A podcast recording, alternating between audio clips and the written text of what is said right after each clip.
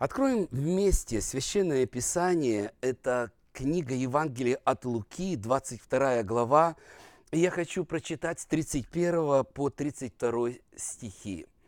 Здесь написано так. «И сказал Господь, Симон, Симон, все сатана просил сеять вас, как пшеницу, но я молился о тебе, чтобы не оскудела вера твоя. И ты, некогда обратившись, утверди братьев твоих». Давайте представим себе ту обстановку, в которой это, эти слова прозвучали. Это была последняя вечеря Господа нашего Иисуса Христа перед тем, как Он должен будет пойти на крест и умереть. Это было в четверг вечером.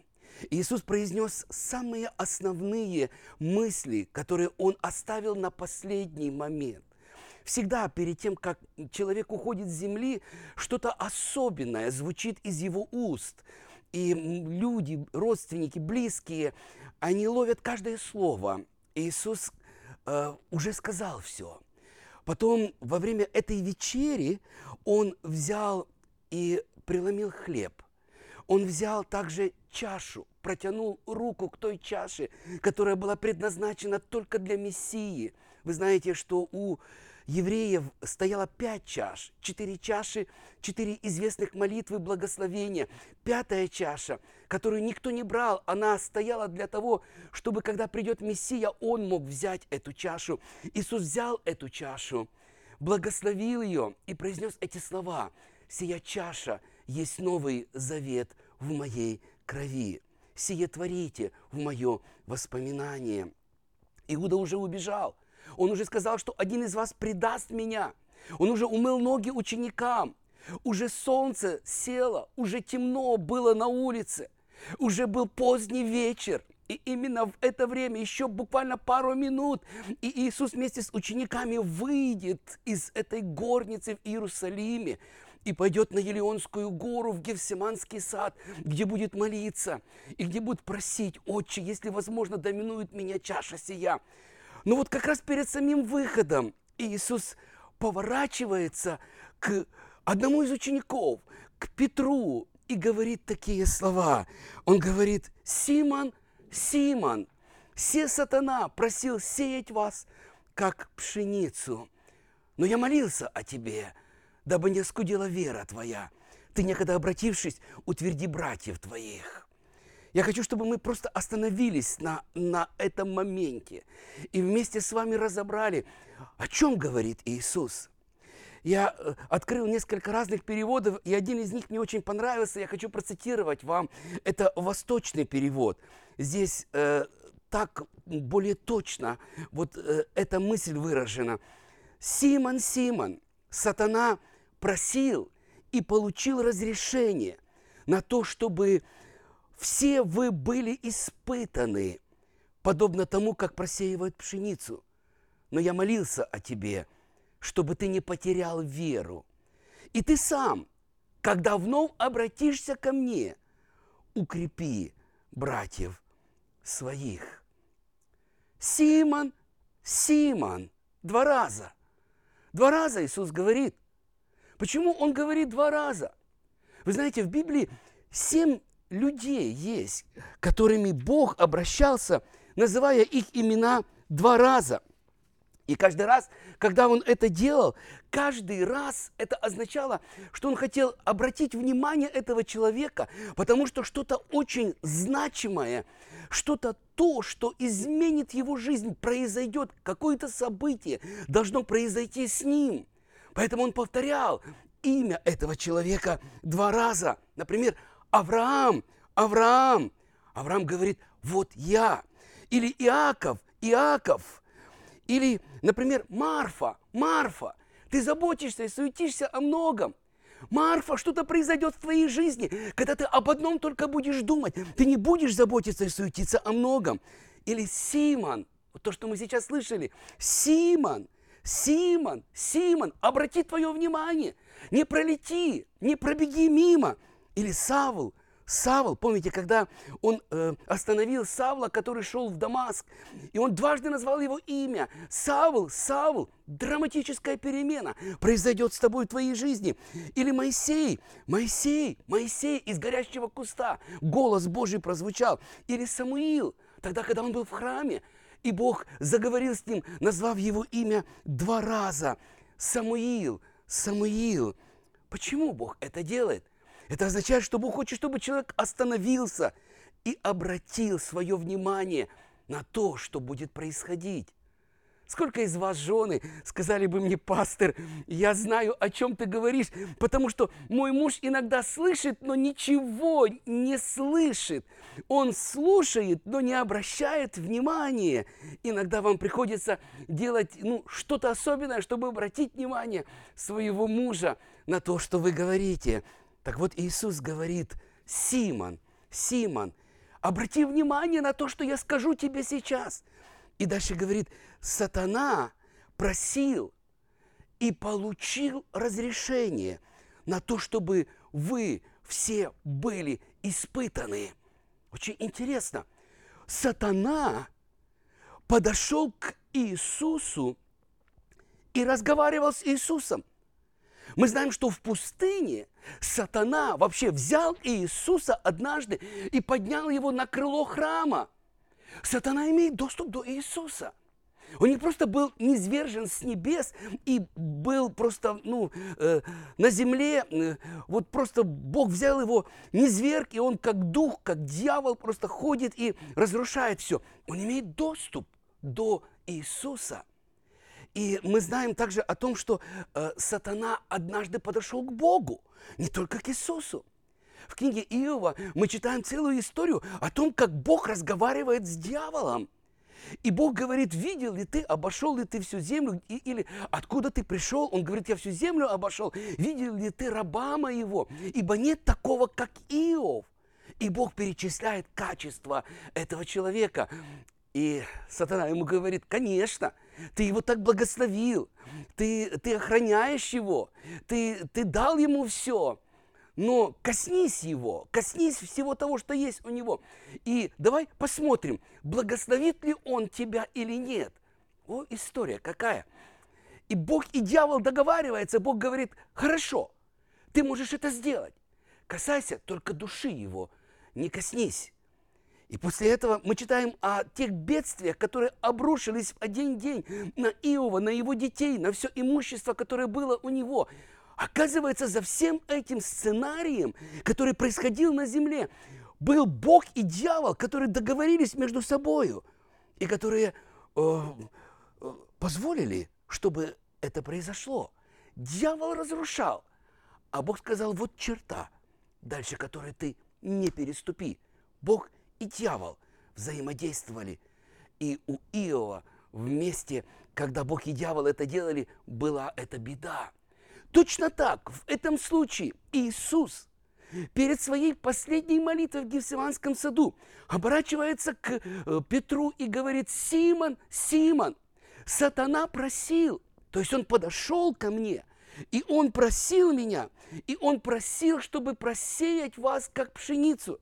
Я молился о тебе, чтобы не оскудела вера твоя. Главная задача дьявола – чтобы человек потерял веру.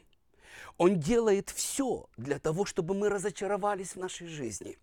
Посмотрите, Иисус говорит, я молился о тебе, чтобы ты не потерял веру, чтобы не оскудела вера твоя. Вот она главная цель дьявола. Вы знаете, некоторые сражения в духовном мире, они э, назначены дьяволом. И Бог разрешает, чтобы это произошло с нами. Это допущено Богом. И, и тогда человек испытывается. Разные цели у Бога и у дьявола, мы чуть позже об этом поговорим. Но когда человек испытывается, когда у человека в жизни приходит это время, время, о котором апостол Павел говорит «злой день», Злой день – это тогда, когда все то, как ты поступал, каким образом ты поступал, как ты действовал, перестает работать. Ты чувствуешь, что твои молитвы, они не срабатывают. Вот той близости с Богом, которая была у тебя раньше до этого, ты, ты не переживаешь этого, ее нет у тебя. у тебя что-то происходит, то, что просто разрушает тебя с близкими твоими, с родными твоими, с обстоятельствами вокруг, с самим тобой что-то происходит. Либо ты заболел, либо у тебя кризис экономический, у тебя нет денег, либо ты переживаешь предательство, может быть, самый близкий, родной человек, с которым ты шел по жизни, ты вдруг узнаешь, что он ведет двойную жизнь, и ты переживаешь жуткую боль предательства.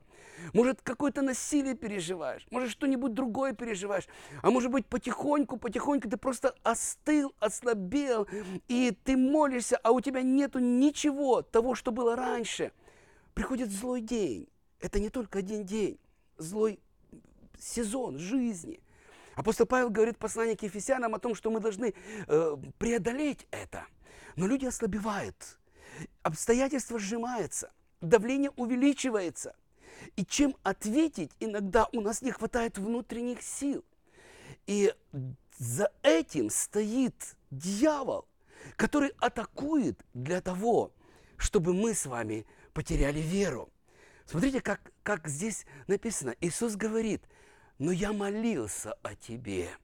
Я молился о тебе. Другими словами, Петр мог бы просто выдохнуть и прямо сказать, фу, слава Богу, Иисус, там что-то серьезное, да? То есть дьявол о чем-то просил. Но, но ты помолился, все хорошо, значит, все мимо пройдет. Вы знаете, когда Иисус молится, вещи меняются, обстоятельства полностью могут быть изменены в один момент. Мертвые встают, глухие слышат, хромые начинают ходить. Когда Иисус молится, тогда ветер утихает, шторм прекращается, тогда происходят необыкновенные вещи. Все, что нужно было бы, чтобы Иисус сказал хотя бы одно слово. Помните, однажды э, Марфа говорит, о, если бы ты был здесь, не умер бы брат наш. О, если бы ты, Иисус, помолился обо мне, у меня все разрешилось бы. Петр слышит это слово. Я молился о тебе. И, скорее всего, его сердце сразу как будто облегчение. Ну, слава Богу, значит, все будет хорошо. А что до этого? А до этого Иисус говорит, сатана попросил – сеять вас, как пшеницу. Это очень интересно. Сеять, как пшеницу. В те старые времена, да и сегодня в селах, люди используют этот простой метод, когда они собирают урожай, собирают пшеницу. Пшеница со всякими сорняками, э, с каким-то, может быть, еще ну, э, остатком земли. Э, вот, вот, вот она не является той чистой пшеницей, которую можно спрессовать или стереть и превратить в муку. Перед тем, как это сделать, ее нужно просеять и ее, правда, просеивают, берут в, в, в сито и прямо потрясывают и просеивают. Ученики это очень хорошо понимали, потому что в храме был стол, на котором были хлебы предложения, и раз в неделю нужно было менять, готовить новые хлебы. Но для того, чтобы их приготовить, необходимо было их приготовить с такой чистой-чистой пшеницы или с чистой муки. Для этого в храме было 10 сит – и они, и они 10, 10 раз использовали разные сита для того, чтобы достичь вот, вот этого уровня чистоты, необходимой для того, чтобы из этой муки был испечен хлеб. Аллилуйя! Это удивительно. Знаете, почему удивительно? Потому что здесь картина того, что происходит со многими из нас в жизни – нас как будто бы потрясают. Это некомфортно, это тяжело, это трудно. Мы в каких-то обстоятельствах. Мы только справились с одной проблемой в жизни, как тут же вторая. Мы только, только пытаемся справиться, выбираемся из второй, как тут же третья, четвертая, пятая. И все это на одну кучу в одно и то же самое время. Мы потрясены. Мы не знаем, как с этого выбраться. Но вот что меня радует. Цель этих потрясений у Бога такова, чтобы отделить от пшеницы, от нас с вами, то, что не должно быть там, чтобы изменить твой и мой характер, убрать гнев и разочарование, убрать шаткость, внутреннюю вот эту вот слабость, сделать, сделать тебя сильным, сделать тебя другим. Поэтому Он позволяет, чтобы эти потрясения были в нашей жизни – Интересно, э, после того, когда мы читаем, что Иисус молился, молился, э, после этого Он не сказал, ничего не произойдет. Он говорит, но ты некогда, обратившись, утверди братьев твоих. Подожди, Иисус, что значит некогда обратившись? Я уже иду за тобой. Я обратился, я ученик. Я э, последовал уже три с половиной года, я иду за тобою. Ты мне говоришь, некогда обратившись, что со мной произойдет? Следующие стихи, когда мы будем читать Евангелие от Луки, мы увидим, что Иисус говорит, что если все отрекутся от Тебя, Господи, э, это Петр говорит, я не отрекусь никогда. Петр говорит Иисусу, если все они отрекутся, я никогда не отрекусь. Я с тобою буду. Я с тобою пойду и на смерть. Я, я твой Иисус. Я никогда не отрекусь от тебя. А Иисус ему говорит, а ты когда вернешься, другими словами, когда ты покаешься, когда ты обратишься обратно, то знай, что еще есть братья твои. Потом утверди твоих братьев. Что? Иисус, что ты говоришь о том, что будут потрясения, и в этих потрясениях со мной что-то произойдет, и потом я, я должен буду утвердить братьев? О чем ты, Иисус? знаете, разные цели в наших жизненных трудностях. И я хочу показать разницу, когда Бог допускает потрясение к тебе или ко мне, или к нам, ко всем, то есть Бог и есть сатана. И вот у сатаны есть свои цели. И мы видим в этих двух стихах эти цели. Его главная цель – привести нас в разочарование. Его главная цель чтобы мы жили с большим вопросом «почему?». Почему это случилось? Почему, Бог, ты не остановил эту беду? Почему ты ничего не делаешь в этой ситуации, в которой я оказался? И люди живут десятилетиями. Я знаю, один случай был, ну таких случаев много, когда близкий человек погиб. В данном случае это был пастор. А жена его много лет продолжают жить с этим вопросом. Почему это случилось? Это ведь несправедливо. Почему, Господь, ты не вмешался? Ты же мог это сделать, ты же мог сохранить его жизнь. Почему, Господь? И вы встречали, и я встречал. И может быть, это история о тебе, когда ты задаешь этот вопрос, почему, Господь? Почему Господь? Вы знаете, это главная цель дьявола. Тебя просто зафиксировать, заблокировать, чтобы ты не развивался, не рос духовно, не мог переступить через этот момент и оставался в этом состоянии. Почему? Итак, разные цели. У дьявола цель просто заблокировать твой духовный рост, остановить тебя, чтобы ты потерял веру, чтобы ты ослабел. У Бога цель совершенно другая. Он хочет очистить тебя. Прежде всего, Он хочет испытать. Потом Он хочет узнать, что в твоем сердце. Потом Он хочет отделить чистую пшеницу от примеси, очистить тебя. Не остановить, а очистить.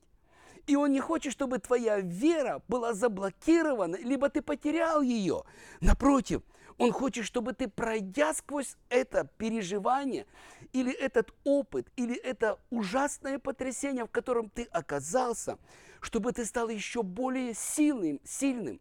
Именно апостол Петр напишет эти слова, дабы испытанная вера ваша оказалась драгоценнее гибнущего, хотя и огнем испытываемого золота. То есть он позже, спустя время, сможет дать даже определение этому.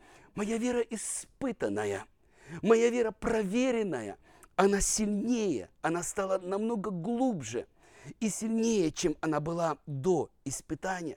Задача дьявола, чтобы выбить из тебя почву, из-под ног твоих почву, чтобы ты не доверял Богу. Задача Бога, чтобы ты еще больше убедился в том, что Господь с тобою, даже в этих потрясениях, что Он не оставляет тебя и никогда не оставит тебя. Задача дьявола состоит в том, чтобы ты просто остановился и упал. Задача Бога, чтобы ты, пройдя, поднялся на следующий уровень своего духовного роста. Итак, друзья, хочу вместе с вами еще посмотреть на одну историю, которая записана в Евангелии от Марка в 9 главе. Здесь история, я очень кратко расскажу вам, но очень важен итог этой истории. История такова. Иисус взял троих учеников, Симона, э, то есть Петра, Иакова и Иоанна, и поднялся на гору. Там преобразился, и там они просто наслаждались присутствием, присутствием Божьим, которое было там. В это время девять учеников были внизу. И в это время, когда они были внизу, один мужчина привел своего сына. В Библии написано, что он был лунатиком. То есть этот мальчик, демоны, они прикасались к нему, они жили в нем, и они бросали его, и он бесновался. Он привел своего сына к ученикам Иисуса, потому что он видел, что они были с Иисусом, он знал, что Иисус дал им власть изгонять бесов, и он имел веру в то, надежду, веру в то, что они помолятся, и его сын будет здоровым. Они молились, молились, молились, ничего не произошло. Когда Иисус спустился с горы, он подошел к этому отцу и спросил у него, начал общаться с ним. Интересно, что здесь отец говорит, когда Иисус спрашивает у него, веришь ли ты? Он говорит ему, верую, Господи, помоги моему неверию. Как интересно, я верую, одновременно я, я потерял веру, я не верю. Я разочарован. Мы теряем веру, когда мы не получаем ответы на молитвы свои. Мы теряем веру тогда, когда нам очень трудно и тяжело. И мы пытаемся найти выход из этих трудностей, мы его не можем найти, мы молимся. И мысль приходит, дьявол подкидывает эту мысль. А где же Бог? Почему он допустил? Ты что, грешнее других людей? Мы теряем веру.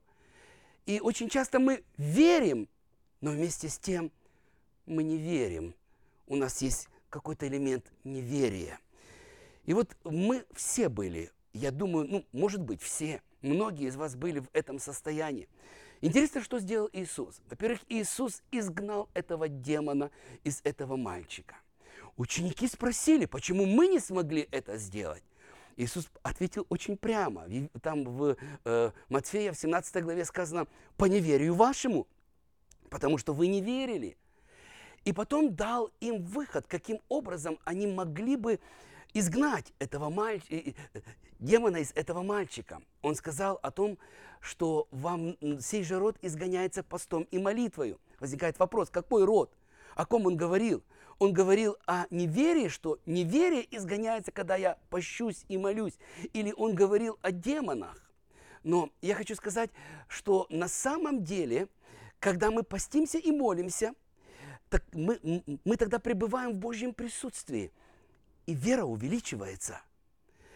И э, вот в этом э, состоянии, ища Бога, пребывая в Его Слове, мы можем находить ответ. Иисус прямо говорит, по неверию вашему. То есть, если бы вы верили, то этого не было бы с вами. И мы задаем себе вопрос, от чего мы с вами теряем веру? Я дам вам несколько причин, которые приходят в мой разум, может быть, вы дополните этот список. Ну, во-первых, мы теряем веру тогда, когда наши ожидания не исполняются. Во-вторых, мы теряем веру тогда, когда мы проходим сквозь трудные времена, а вокруг нас, э, ну, кто-то рядом, допустим, у него нет таких переживаний, нет таких больших стрессов. Помните, в 72-м псалме там, там сказано, Асав говорит, а я едва не пошатнулись ноги мои. Почему? Я позавидовал безумным. То есть он, он посмотрел на других людей, и он позавидовал. Иногда мы теряем веру даже от того, что люди, мы слышим, говорят о нас или думают о нас, и мы разочаровываемся и думаем, о, ну если они так думают о нас, то тогда, скорее всего, я, я не знаю, как, как жить с Богом, как доверять Господу. Иногда мы теряем веру от того, что мы думаем, что Бог несправедлив что Он позволил этому со мной произойти, но я этого не заслужил. Я не хуже других. и наша вера ослабевает, и мы теряем доверие к Богу. Но иногда мы теряем веру, потому что мы атакованы, именно атакованы со стороны дьявола. Эм, это именно тот случай, который мы с вами сегодня разбираем. Я хочу вернуться к нашему тексту. Мы начали говорить о том, что Иисус обратил внимание Петра на то, что сатана просил и получил разрешение просеять всех учеников, потрясти всех учеников, как пшеницу. Но Иисус сказал, я молился о тебе. Он не сказал, что молился о всех учениках. Он сказал, я молился о тебе, Петр. Значит, Петр выделится как-то из числа других учеников. И он сказал, я молился, чтобы твоя вера не оскудела. И ты некогда обратившись, утверди братьев твоих. Смотрите, когда, я думаю, дьявол взял на заметку, чтобы атаковать Петра, в Евангелии от Матфея в 16 главе мы читаем историю, вы знаете ее. Это история, когда Иисус с учениками пришел в страны Кесарии Филипповой. И тогда он спрашивал у своих учеников, за кого люди почитают меня, Сына Человеческого. Одни говорили за Иоанна Крестителя, другие за Илью, иные говорили за Еремию. Он спросил, а вы за кого почитаете меня? И тогда Симон Петр ответил, ты Христос, Сын Бога Живого. В ответ на это Иисус говорит ему, блажен ты, Симон, сын Ионин, потому что не плоть и кровь открыли тебе это, но Отец мой, сущий на небесах. Я говорю тебе, ты Петр, и на семь камне я создам церковь мою, и врата ада не одолеют ее, и дам тебе ключи Царства Небесного. Что свяжешь на земле, то будет связано на небесах. Что разрешишь на земле, то будет разрешено на небесах. Мы знаем этот текст, но среди всех людей ярко выраженное обращение Иисуса к Петру. Петр выделяется. Выделяется, и дьявол был там, был где-то рядом. И я докажу вам это, потому что буквально через два стиха мы читаем, как Иисус как будто бы обращаясь к Петру, он говорит, отойди от меня, сатана. На самом деле он не называет Петра сатаной, но сатана подбросил мысль Петру, чтобы Иисус был милостив к себе и не пошел на крест. И Петр, когда услышал, что Иисус говорит, что мне нужно пойти и быть убитому, пойти в Иерусалим, стал перечить ему и стал говорить, нет, да не будет этого с тобой, Господи, нет, нет, да не будет этого. Иисус обращается к сатане. Он был рядом. И он слышал это. И я так думаю, что когда сатана видит 11 учеников, которые, или 12, тогда было еще 12, и, и тогда Иуда не отпал, видит 12 учеников, которые идут за Иисусом. Иисус Божий Сын, святой и непорочный, все внимание дьявола на Него. Но ничего не может сделать с Иисусом. Потому что нет никакого повода, ни малейшего греха, никакой зацепки. Помните, когда Иисус сказал, вот идет князь мира, во мне не имеет ничего. То есть я чист. Но ученики – это люди, обычные люди. И он кружит возле них, и он слышит. И вдруг он слышит. Он слышит, что этому парню, горячему, молодому парню, Иисус пообещал ключи Царства Небесного и сказал, что ты свяжешь на земле, то будет связано на небе. Конечно, эту власть имел не только Петр, имеет вся церковь. Э, эту власть Бог дал всем детям своим. Но в данном случае эти слова направлены прямо к Петру. И он говорит ему, ты камень, на семь камней я создам церковь. В подлиннике ты камушек. До этого его имя было Симон. Много раз мы слышали разных проповедников, которые говорили, что в переводе это означает тростник, слабый, колеблемый. На самом деле Симон, еврейское имя Симеон, означает слушай, слушай, услышь. А он меняет это имя от того, кто называется слушай, услышь на имя камень, камушек. И говорит, я создам церковь мою врата ада не одолеют ее. Я думаю, дьявол весь свой фокус теперь нацелил на Петра. Теперь он ходит за Петром. Он ищет любой момент, каким образом можно было бы Петра сбить. Потому что именно к нему прозвучали эти слова.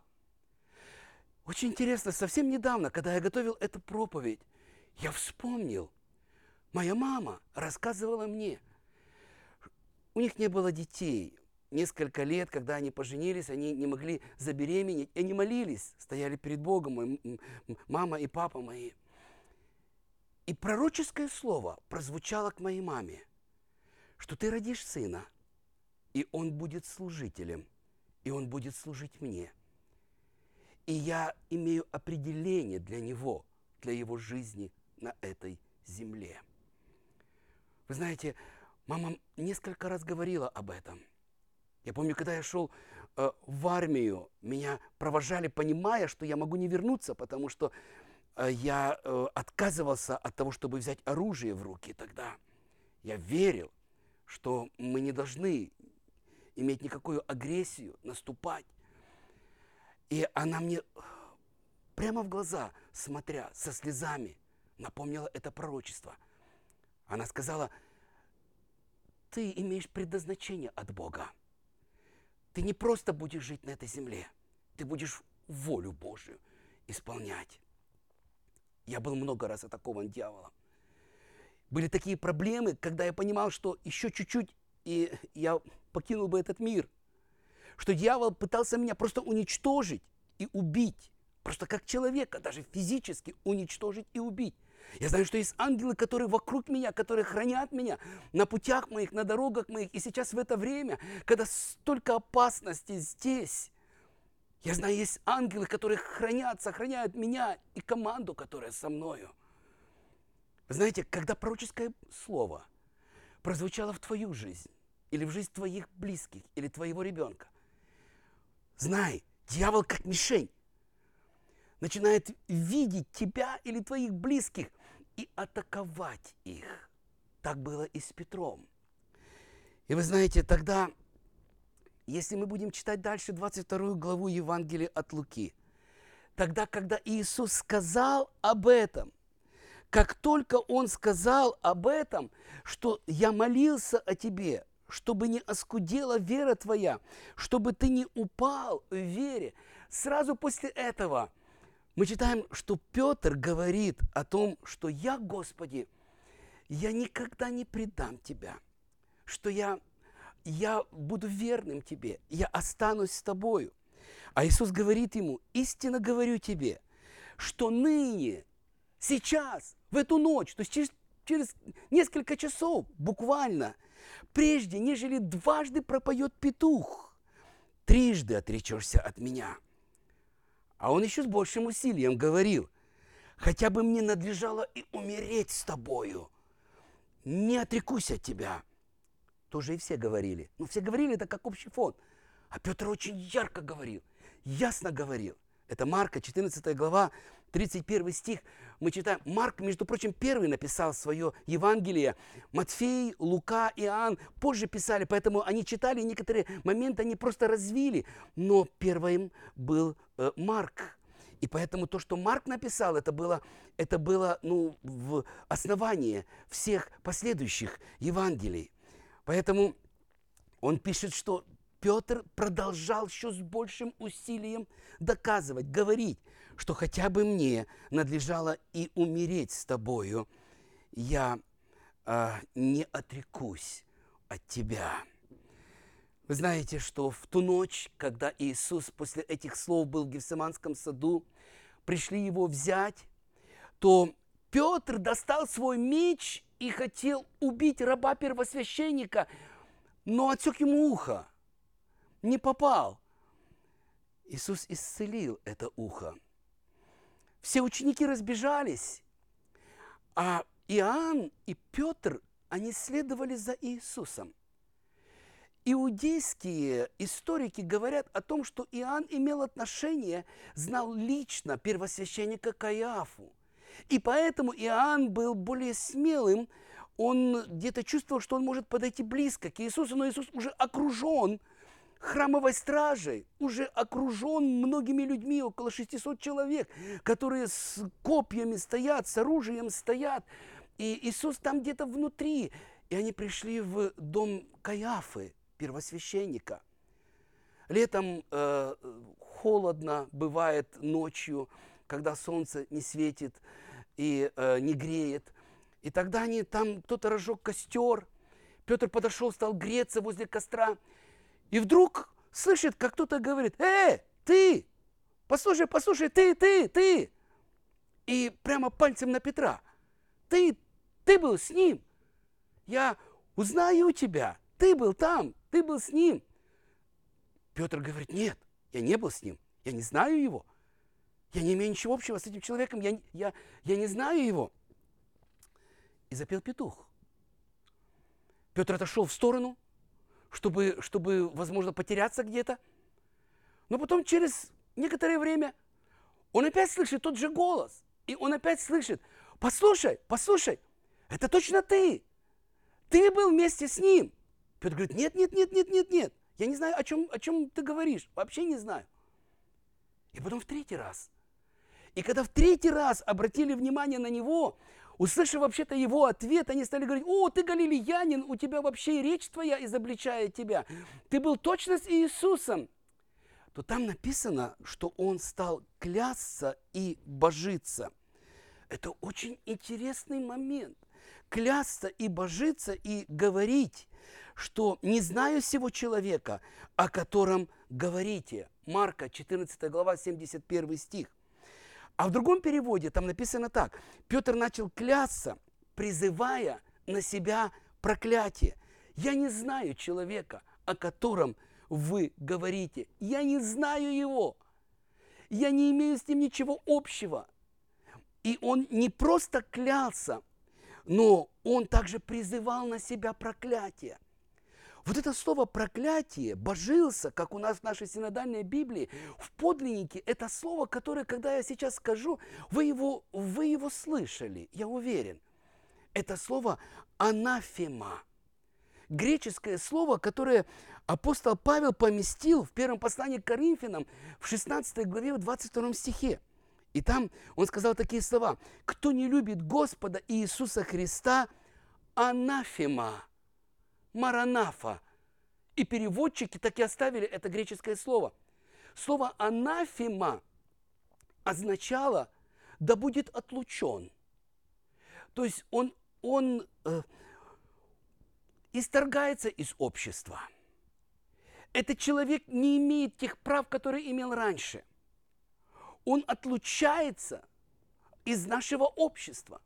Это слово использовалось еще до написания Нового Завета и означало, когда человека за его конкретные поступки и поведение, и за то, что он оставался в, этом, в этом состоянии, э, равин, старший равин синагоги, отлучал его. И когда он его отлучал, то он произносил это слово анафема. Интересно, но в первом веке ранняя церковь тоже использовала это слово. Когда человек, называясь братом, оставался грешником, они отлучали, э, они предлагали ему покаяться, но когда он не каялся, они отлучали его от церкви, и тогда пастор, старший пастор или епископ произносил это слово анафема. Но здесь Петр сам стоит ночью рядом, возле Иисуса, и он произносит анафема сам на себя – Другими словами, он сам в свою жизнь говорит, да буду я отлучен от него. Я никогда не знал его, он отказывается от него. Он этим самым отрекается от учеников, с которыми он прожил три с половиной года. Он этим самым отрекается от всего этого опыта, который был у него вместе с Иисусом, и ставит себя вне Иисуса и вне э, уже будущей церкви. И когда он только сказал это, его взгляд поднялся, и он увидел Иисуса, который повернул свое лицо, и они встретились глазами. И написано, что Петр отошел и горько плакал. Я представляю себе, как он, а, а, что я сделал? А, я только что произнес проклятие. А, я отказался. Там написано, что петух запел – Второй раз запел, а он три раза уже отказался. Что я сделал? Что я сделал? Он очень хорошо понимал, что анафему снять может только тот, кто наложил. Другими словами, они все называли его Рави, учитель. То есть их учитель был Иисус. Только Иисус теперь мог бы ему помочь, снять с него эту анафему. Но что с Иисусом? Иисус там, в окружении этих людей. Иисус говорил, что все мы рассеемся в эту ночь. Иисус говорил, что ему нужно умереть. Он уже не может подойти к Иисусу. Он не может поговорить с ним. Он только что наложил проклятие на себя. Он отрекся от него. И он отошел и горько плакал. В третий день, когда Иисус воскрес, написано, что Иоанн прибежал к гробу первым. Почему? Потому что Иоанн был моложе. Он прибежал и остановился. Он не забежал туда. Петр добежал, забежал туда, увидел могила пуста. Его нет там. Он побежал дальше. Где Иисус? Не знаю, что делать. А Иисус явился Марии и говорит, скажи всем ученикам, что я предваряю вас в Галилее. Встретимся в Галилее. Скажи и Петру. Вы знаете, этот момент очень, очень существенный. Здесь мы можем видеть Иисуса, мы можем видеть Бога, который, когда ты падаешь, когда твоя вера оскудевает, когда ты совсем внизу, он не бросает тебя, Он все равно идет с тобой. Помните, Давид сказал, что если я окажусь и в аду, и там ты, если я пойду долиной смертной тени, твой посох и твой жезл, они успокаивать будут меня.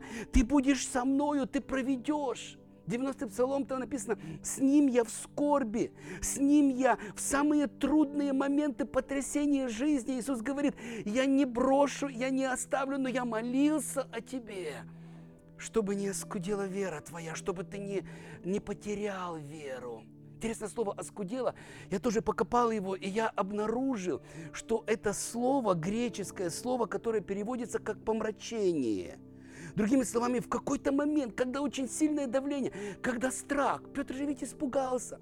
Он испугался, что кто-то узнает, что это он махнул мечом и чуть ли не убил этого раба, что, что, что его тут же арестуют, что с ним произойдет, наверное, что-то самое ужасное. Он в этом просто страхе, в этом ужасе, как будто помрачение какое-то.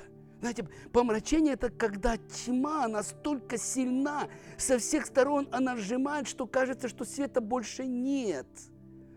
Но в Библии написано, что тьма не объяла его. Иоанна 1 глава 5 стих. То есть она вокруг, она давит на тебя, страх изнутри, ты не знаешь, что делать, и как будто просто твой разум в темноте, ты не видишь, ты, и ты действуешь, исходя из страха. Петр так сделал. Петр клялся, божился, исходя из страха, будучи в этом помрачении. А Иисус говорит, когда ты обратишься, то есть когда ты вернешься к свету, когда свет придет к тебе, когда мысль от Бога придет к тебе, когда ты остановишься, когда ты увидишь, когда ты прозреешь, когда ты поймешь, что, что, что, что нет, то, что ты сделал, это неправильно, то ты не потеряй веру твою. То есть, другими словами, не поставь точку на себе, не закрой вопрос с собою, потому что есть Бог, о котором сказано, что Он начальник и совершитель веры нашей, который не только начальник, но и совершитель. Он не только тот, который начальствует над верой нашей, но Он тот, который производит в нас также веру. Он тот, который регулирует, насколько сильно, насколько глубоко ты можешь быть разочарован, и в этом разочаровании Он подает тебе помощь, чтобы ты поднялся оттуда. И мы знаем, что Петр пошел в Галилею, взял с собой своих учеников, других, и начал заниматься тем, тем ремеслом, которым он занимался до того, как он был позван Иисусом. Он начал снова свой бизнес, рыбу ловить. Это то, что у него всегда получалось. Он вырос, э, они были потомственные рыбаки, они знали, как ловить. И он продолжал дальше делать свой бизнес. Я представляю себе, что в разуме у Петра он ни о чем другом не мог думать. Он только думал об этом случае, об Иисусе. Он не мог никак освободить свой разум от этого. Да, я был с ним. Да, я знаю, я знаю эти руки. Я знаю, как, как много он сделал. Он взял две рыбки и пять хлебов, помолился, благословил, преломил, раздал, ели около 15 тысяч людей. Я знаю, как эти руки были возложены на многих людей, эти люди получили исцеление. Я знаю, как эта вдова, которая провожала своего единственного сына, когда были похороны, и, и плакала, и просто у нее был самый ужасный злой день. Как мы шли навстречу, и мы увидели эту траурную процессию всю. И как Иисус подошел и сказал, юноша, я тебе говорю, встань. Да, я знаю, я могу рассказать, я знаю, но я неудачник, у меня не получилось. У меня не получилось. У меня я неудачник. Я хотел бы вернуть все назад, но я не знаю, как вернуть назад. Я не знаю, что я могу сделать. И эти мысли не покидали его. Он ловил рыбу, он знал, как, как поймать рыбу. Он знал, ну они в ту ночь, они трудились всю ночь, они ничего не поймали. А утром, когда солнце стало подниматься, на берегу стоял Иисус. Стоял Иисус. Ему сказали, это Он. Петр, когда узнал, что это Иисус, он был раздетым, он моментально оделся, просто кинулся в воду плыть к нему. Иисус, ты единственный, который можешь мне помочь. Иисус, моя вся жизнь связана с тобою. Иисус, нет никого, кто мог бы снять с меня это проклятие. Я наложил это проклятие на себя. Иисус, Иисус. И он приплыл, просто приплыл к берегу. Ученики другие тоже подплыли. И когда они сели, у Иисуса была рыба, Он приготовил. Они всю ночь трудились, поймать не могли. Иисус сказал им еще, закиньте сети. Они поймали 153 рыбины, что тоже имеет смысл и значение, но не об этом сейчас. Когда они сели, сели завтракать, Иисус приготовил уже все. Иисус поворачивается к Петру и говорит, Симон Ионин, любишь ли ты меня? Подождите, он снова называет его Симоном. Ведь он его имя поменял. В Евангелии от Луки мы читаем, он все время говорил Петр, Петр, Петр, Петр, Петр, Петр. Иногда говорил э, Симон Петр, все время, все время Петр, Петр. А тут он снова говорит ему Симон. Другими словами, слышишь? Слышишь? Твое имя, слушай, слушай, я тебе говорил. Я тебе говорил перед тем, как это случилось. Но ты не слышал меня. Ты свою волю показывал. Ты говорил, что нет, даже если все отрекутся, я не отрекусь. Ты унижал других, думая, что они все могут отречься. Симон, слушай, слушай, Симон, Симон Ионин, любишь ли ты меня? Иисус отвечает, люблю, Господи, да. Он снова его спрашивает, любишь ли ты меня? Второй раз. И каждый раз эти два слова «любишь» – это греческое слово «агапе», которое описывает отношения Бога и человека. Ну, такая бескорыстная любовь. А потом в третий раз Иисус спрашивает, Симон Ионин, и меняет слово. И не говорит «любишь», а там греческое слово «филео», которое означает чувственная уже любовь, дружеская любовь. Такая, знаете, когда ты в моем сердце глубоко, мы с тобой друзья. И он говорит, ты филео меня, ты любишь меня. И это до самой глубины. Петр говорит, ты все знаешь. Ты все знаешь. Ты знаешь, что я люблю тебя. Иисус ему говорит, паси овец моих. Паси овец моих. Почему он три раза спросил в присутствии учеников? Потому что Петр три раза клялся и божился и отрекался от Иисуса. И Иисус снял с него анафему. Иисус восстановил его, чтобы никто из учеников, потому что через несколько месяцев Петр поднимется вместе с одиннадцатью и будет проповедовать. И тогда три тысячи человек придут к Богу. Но ученики не, не упрекнут его, потому что они могли сказать, слушай, мы не произнесли никакой анафем, мы не отрекались, мы убежали просто, а ты, какое право ты имеешь? Ты отлучен от церкви. Но Иисус этим самым сказал, никто не может упрекнуть теперь тебя, Петр, потому что я знаю сердце твое. Я видел твои слезы, твое разочарование. И я восстанавливаю тебя. И я восстанавливаю тебя и доверяю тебе, церковь, паси овец моих. Знаете, что удивительно? Две мысли, которые меня сильно удивляют здесь. Первая мысль. Бог все знал, все видел, предвидел. И предвидел это падение, и предвидел это отречение. И при этом сказал ему еще до этого, ты камень, на семь камней я создам церковь мою. Зная все это, он не остановился. Он все равно доверил Петру. Он доверяет тебе, зная твои слабости, зная, зная характер твой. Он будет работать с этим. Он будет менять тебя с этим. В, в этом. Он будет иметь дело с тобой. Но он Бог. Он не человек. Вторая мысль, которая меня очень сильно вдохновляет. Оказывается, вся эта история с падением Петра, с отречением, с анафемой, с тем, как Иисус потом вернул Петра, потом, как Он его наполнил Духом Святым и использовал его. Вся эта история не столько для самого Петра, сколько чтобы изменить Петра, чтобы он был как эти хлебы предложения, чтобы он был пригодный для других людей.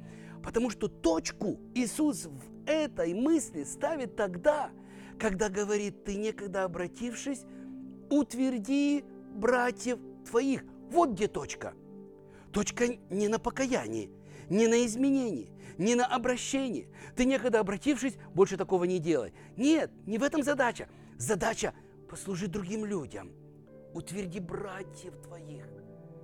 Пусть через тебя течет благодать. Пусть ты кого-то приведешь к, к Богу. Помолишься и не один раз будешь молиться о других людях. Служи братьям твоим и сестрам также. Служи, утверди. И третью мысль здесь очень хочу сказать. Смотрите, сквозь годы, через десятилетия, Петр уже совсем старый, еще немного, и он даст свою жизнь за Евангелие, за Иисуса. И он пишет свое письмо. И Петр пишет в этом письме два слова, которые так глубоко, так глубоко он понимает, он заплатил большую цену, чтобы эти два слова написать в этом письме. Что это за два слова? Вот они. Он говорит, облекитесь в смиренном мудрее. Другими словами, он говорит, не превозноситесь, не гордитесь, не выставляйте свою волю выше воли Божией, облекитесь в смиренном мудрее. Друзья, хочу вдохновить, если ты увидел себя где-то в этой истории с Петром, если ты, может быть, на каком-то этапе, и ты чувствуешь, что ты ослабел, твоя вера ослабела, я могу дать только один совет здесь. Только один совет. Этот совет во второзаконии, в восьмой главе, здесь именно я через призму этого откровения снова читаю мысль Бога. Там речь идет о том, что Израиль 40 лет ходил по пустыне, они могли вообще-то за две недели дойти, 14 дней или 40 дней, а тут они 40 лет. 40 лет они блуждают по пустыне, и Бог открывает свое сердце, и Он говорит, помни весь путь, которым вел тебя Господь Бог твой по пустыне, вот уже 40 лет. А зачем ты нас 40 лет ведешь? А зачем все эти потрясения? А зачем все эти проблемы? И вот что он говорит, чтобы смирить тебя. Так же, как Петр пишет, облеките смиренно мудрее, чтобы смирить тебя, чтобы испытать тебя и узнать, что в сердце твоем, будешь ли хранить заповеди Его или нет. Ну да, испытал меня Господь. Ты видишь, что у меня нет в сердце смирения. Не воспитывали меня в смирении, например, кто-то из вас может сказать.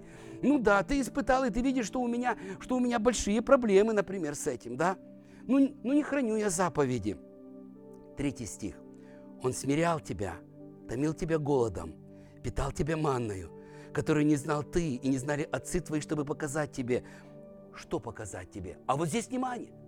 А вот здесь внимание. Вот этот итог является самой важной квинтэссенцией всего того, что я говорил до этого. Вот он итог, зачем потрясение в нашей жизни, чтобы, чтобы показать тебе, что не хлебом одним живет человек, но всяким словом, исходящим из уст Господа, живет человек. Ого! Вся сорокалетняя история пустыни, все потрясения, скорби и трудности, лишения, разочарования, все проблемы, которые я пережил, только с одной целью. С какой главной целью? Другие тоже цели. Главное, чтобы ты понял, что Бога нужно слушать, заповеди исполнять, чтобы ты уразумел, что не хлебом одним живет человек, но словом, словом, словом Божьим, исходящих из уст Господа. Вот Симон, это значит слышать. Симон, Симон, послушай, остановись. Сатана просил и получил разрешение просеять вас, как пшеницу. Я молился о тебе, чтобы ты не упал, чтобы твоя вера не э, ослабела. Когда ты обратишься, то есть ты все равно упадешь, когда ты обратишься, утверди братьев твоих. Я вел вас по пустыне 40 лет, чтобы вы услышали, услышали и поняли, что только Словом Моим вы будете живы. Вот почему я люблю Библию. Пусть Бог благословит вас. Пусть Бог наполнит тебя верою. Если ты ослабел в вере, ты знаешь, где, откуда вера. Вера от Слова, Слова Божьего.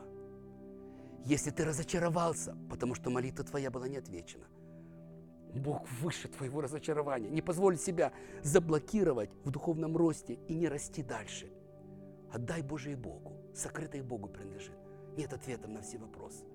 Мы видим много боли и страданий. Нет ответов на все вопросы.